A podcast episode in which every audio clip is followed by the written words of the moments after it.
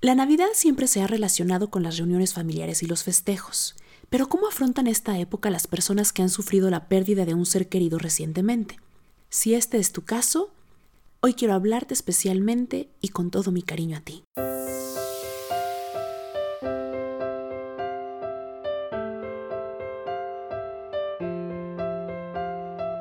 Descubre qué hay detrás de tus emociones, atrévete a perseguir tus sueños y a disfrutar el momento. Esto es Para Vivir Mejor con Yusel Cuevas.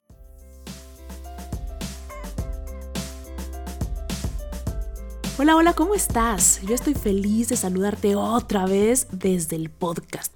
Estoy de fiesta porque pude regresar antes de que termine el año con algunos episodios especiales. Ahora ya casi estoy de vacaciones y he podido agendar algunas horas a la semana para vivir mejor el podcast. Y bueno, esta semana definitivamente es muy importante, yo diría que para casi todos. Ya casi es Navidad, y aunque tal vez muchos de nuestros recuerdos sobre esta fecha son felices, de mucha alegría, familia, regalos y comida por todos lados, para muchos este año es diferente. Hoy todos estamos en duelo. Actualmente nos encontramos en medio de la más grande batalla que como sociedad hemos podido enfrentar, esta situación ha ocasionado miles de muertes a nivel mundial y ha puesto en jaque la salud física y mental de todos.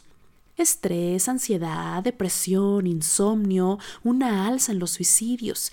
Híjole, la lista es larga. Parece que cada día nos familiarizamos más con la pérdida.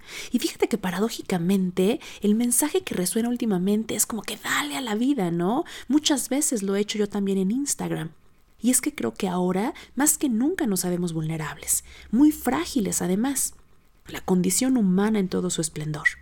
Afortunadamente, el 2020 también ha sido un llamado de atención para que cada vez más personas se interesen en cuidar su salud mental. Y justamente hoy quiero dedicar este episodio a quienes han perdido algo o a alguien durante el 2020, buscando empatizar con su dolor e intentando transmitir una palabra de aliento que les acompañe durante esta semana que estoy segura será muy significativa. Porque la Navidad siempre la hemos relacionado con la familia, los regalos, la comida rica y en general pura felicidad. Ahora todo eso nos suena lejano y para muchos casi imposible. Fíjate que yo sí he tenido muy leve mi espíritu navideño este año. Otros años me había sentido más entusiasmada y ahora ni los regalos he comprado. Como que siento que hay otras cosas más importantes en que ocuparme, pero obvio no. Sé que esto también es importante. Y te voy a confesar algo. Por mi mente ha rondado la idea de que esta podría ser la última Navidad en que algún miembro de mi familia esté presente. Híjole, ya lo dije.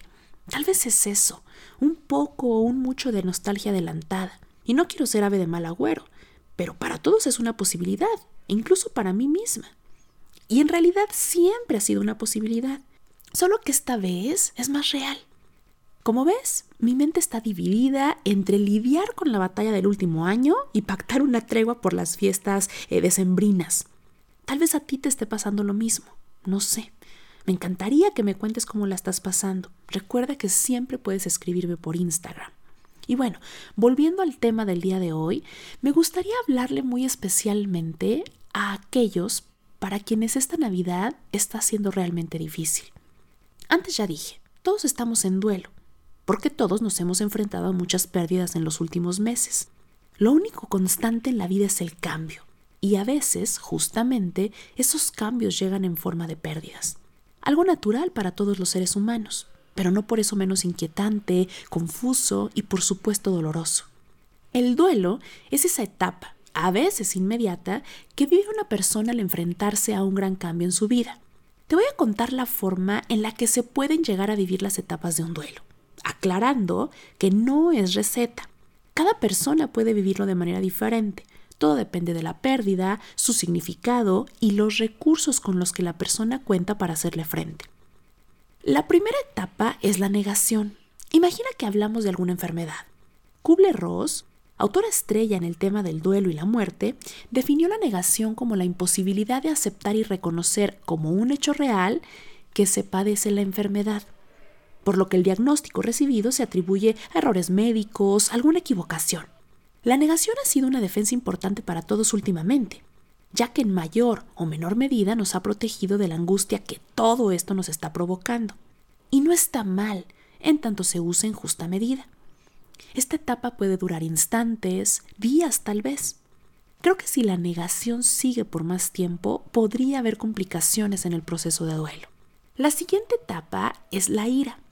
La ira es definida como una reacción emocional de rabia, envidia, resentimiento, hostilidad por haber perdido la salud, el trabajo, a un familiar o por haber terminado una relación.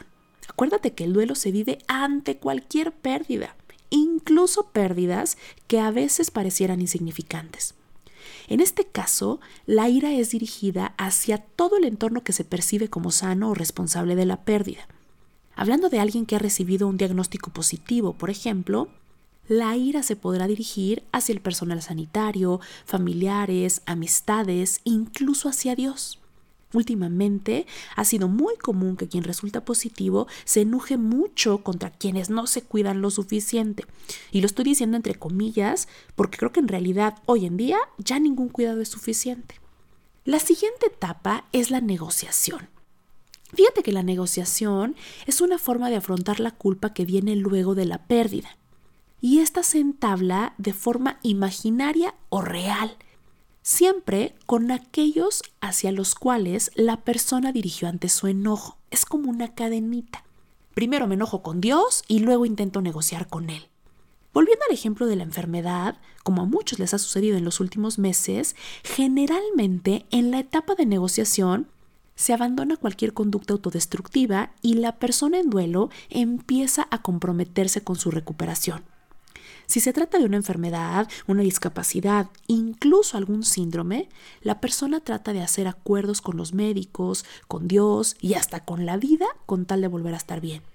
A veces, quienes han perdido a un ser querido hacen promesas, intentan negociar para que la persona vuelva y hasta piden intercambiar su vida por la de aquel que ya no está. Claro que quien está en duelo y atraviesa por esta etapa no está pensando lógicamente, y esto es solo un intento para sentirse un poco mejor y alejarse del dolor que la pérdida le ha causado. Otra vez, todo es natural. La etapa número cuatro, y tengo que decir que esta pues pareciera y, y, tal vez sí es una de las etapas más difíciles a las, a las cuales se enfrenta la persona en duelo, es la depresión. Durante esta etapa se presentan sentimientos de un profundo vacío y dolor ante la penosa situación que la persona vive adoptándose así una actitud de resignación ante la enfermedad o cualquiera que sea la pérdida, como la muerte de un ser querido, la pérdida del trabajo o el fin de una relación importante. Siguiendo con el ejemplo, en esta fase se puede abandonar el tratamiento y dejar de ir a las citas médicas. Se pueden adoptar conductas autodestructivas o simplemente dejar que el tiempo pase mientras la salud se desgasta. Esta es una etapa dura y complicada, pero escucha esto también es necesaria, como todas las demás. Ante la depresión, algunas personas van a necesitar la ayuda extra de un profesional, y se vale. Las personas deprimidas creen que nunca se van a sentir mejor. Están confundidas y sumidas en emociones dificilísimas de sobrellevar. La tristeza, la desolación, por supuesto van a aparecer. Es como si tuvieran sobre sus ojos una venda, un velo gris que no les deja ver la realidad. Aquí quiero añadir algo muy importante, porque muchas veces la depresión es muy difícil también para las personas que están cerca, porque no entienden qué es lo que está pasando y tampoco saben cómo ayudar. Si tú estás cerca de alguien que está deprimido, no le tengas miedo a las emociones. Créeme, la tristeza es necesaria para aliviar el dolor. Si realmente quieres ayudar, simplemente ofrece tu compañía pregúntale si puedes hacer algo para que se sienta mejor y respeta su decisión. Por favor no le digas estas frasecitas que más que ayudar enojan muchísimo. Échale ganas, agradece que tú sigues vivo, no más es que quieras, no estés triste. No puede ser, por favor no. Estas frases no ayudan, quedan vetadas por completo. La depresión en quien ha vivido una pérdida importante es completamente real y se requiere tiempo para reunir las fuerzas suficientes para salir del dolor. Claro, hay límites, mucho ojo aquí. Si tú que estás cerca de una persona deprimida te das cuenta que comienza a tener deseos de morir o que tal vez está pensando en hacerse daño de alguna forma o incluso podría intentar el suicidio, pide ayuda a un profesional de manera urgente. La última etapa, la número 5, es la aceptación. Y bueno, esta se define como el reconocimiento de la enfermedad, de la pérdida o cualquier situación de dolor y todas las limitaciones que esto conlleva, ojo, sin buscar culpables, ni adoptar una posición de derrota o víctima, sino asumiendo una actividad responsable y de lucha, de supervivencia. Esta fase se alcanza tras realizar un balance de la pérdida y dar nuevos significados a la situación que se vive, dándole un sentido, volviendo a retomar la alegría por la vida y comenzando nuevamente. La aceptación es el fin de la lucha. Tal vez, dicho así, el duelo no te suene tan difícil o aparatoso. Créeme que lo es. Es importante aclarar que cada persona experimenta sus duelos en la forma, con las características y en el tiempo que puede. No hay reglas, ni siquiera un orden ascendente en las etapas que te acabo de contar. Esta es la teoría, pero en la realidad es muy diferente y casi todo se vale. Sé que hablar de esto, y sobre todo hacerlo en días como estos, es fuerte y un poco doloroso, pero justo por eso me pareció necesario poner el tema al aire. En serio, ¿eh? Allá afuera muchos están sufriendo sus pérdidas y necesitan de tu apoyo, necesitan de tu comprensión y cariño, de tu compañía aún a la distancia. Por cierto, aquí quiero hacer un paréntesis porque creo que es súper importante hacer un llamado urgente. Necesitamos ser más empáticos. Este ha sido mi mensaje desde marzo y no me he cansado de repetirlo. Y es que así como cada quien vive diferente un duelo, cada quien vive diferente una cuarentena, una enfermedad, una pandemia y pues todo en la vida. Te digo esto porque me he dado cuenta con mucha tristeza que hay personas que juzgan a quienes resultan positivos. La verdad no entiendo por qué, puesto que no todos los que se han enfermado han sido descuidados ni inconscientes. La realidad es que hoy en día todos somos vulnerables, incluso implementando los cuidados recomendados. Hace algunas semanas yo creí que lo tenía, y claro que me preocupé por mi bienestar, el de mi familia y hasta el de mis pacientes. Recuerdo que lo primero que pensé cuando tuve la sospecha es que no podría ir al consultorio al menos en dos semanas. Y eso si todo iba bien. La pasé medio mal por un par de días. Me culpé, intenté darme lecciones y bueno, creo que ya para cuando había pasado la terrible espera del diagnóstico ya estaba mejor, de ánimo y de salud. Pero nadie debería pasar esos momentos con angustia, además de la posible enfermedad, con el miedo de ser juzgado. Me parece lo más inhumano. Ojalá puedas entender mi punto en esto. Por cierto, al final mi prueba salió negativa y yo seguí perfecta de salud. Me sentí muy agradecida por ello. Luego también he visto que se critica y juzga mucho a quienes salen o hacen actividades que para algunos son innecesarias. Y otra vez, yo no puedo saber lo que el de enfrente necesita para pasarla mejor.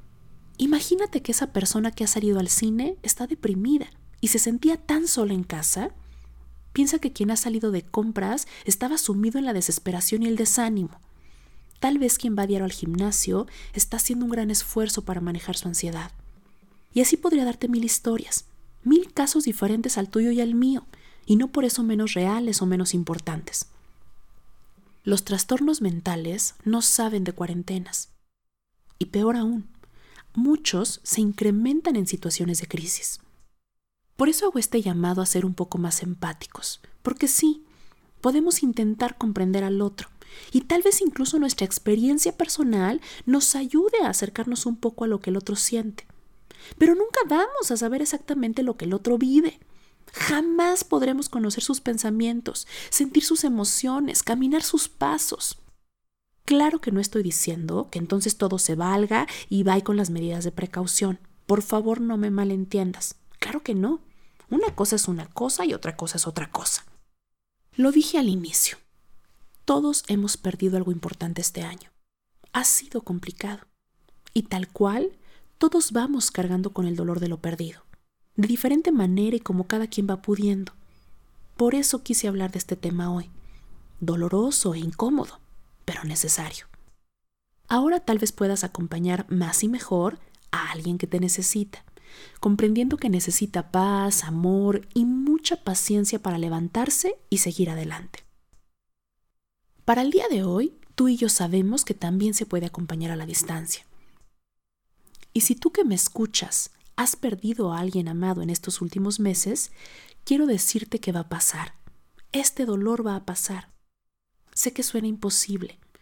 Créeme, esta angustia, este enojo, este infierno que probablemente estás viviendo, va a pasar. Todo pasa. Lamentablemente no hay algo que puedas hacer para que te duela menos. No hay atajos, no hay recetas mágicas para librarte del dolor que estás sintiendo. Al contrario, si tú escondes el dolor, un día va a ser tan grande que dolerá más que ahora. ¿Me permites darte una recomendación? Haz eso que tú sientes que necesitas. Llorar, quedarte todo el día en tu cama, escribir, gritar, salir a correr, rezar, hablar con alguien, pasar una Navidad diferente, más en calma. Mientras te estés cuidando y te mantengas a salvo, sigue un poco tu intuición y haz eso que tú sabes necesitas. Tú puedes tolerar este dolor. Déjalo salir. Llora, grita, reniega, hazte bolita en tu cama si eso es lo que quieres hacer hoy. Luego levántate. Haz un esfuerzo. Enfréntate a tus emociones, a tus pensamientos y a todo eso que hoy te invade. Pide ayuda. Permite que quienes te quieren te ayuden. Comienza a volver de a poco a tu vida. Y te aseguro, de verdad te aseguro, que un día volverás a sonreír. Esta nube gris que ahora está sobre ti se va a ir. Trabaja para ello. Eres más fuerte de lo que crees. Dale un significado a todo esto. Transforma este dolor en vida. Haz algo con lo que hoy sientes. Llénate de intención, de voluntad y resignifica lo que te ha pasado. Resignifica tu pérdida. Ayúdale al tiempo. Elige seguir. Si te tienes que caer, está bien pero permanece a salvo. Aguanta un poquito más. Levanta el vuelo. Dale chingadazos a la vida. Sí vas a poder. Te lo digo en serio. Vas a poder.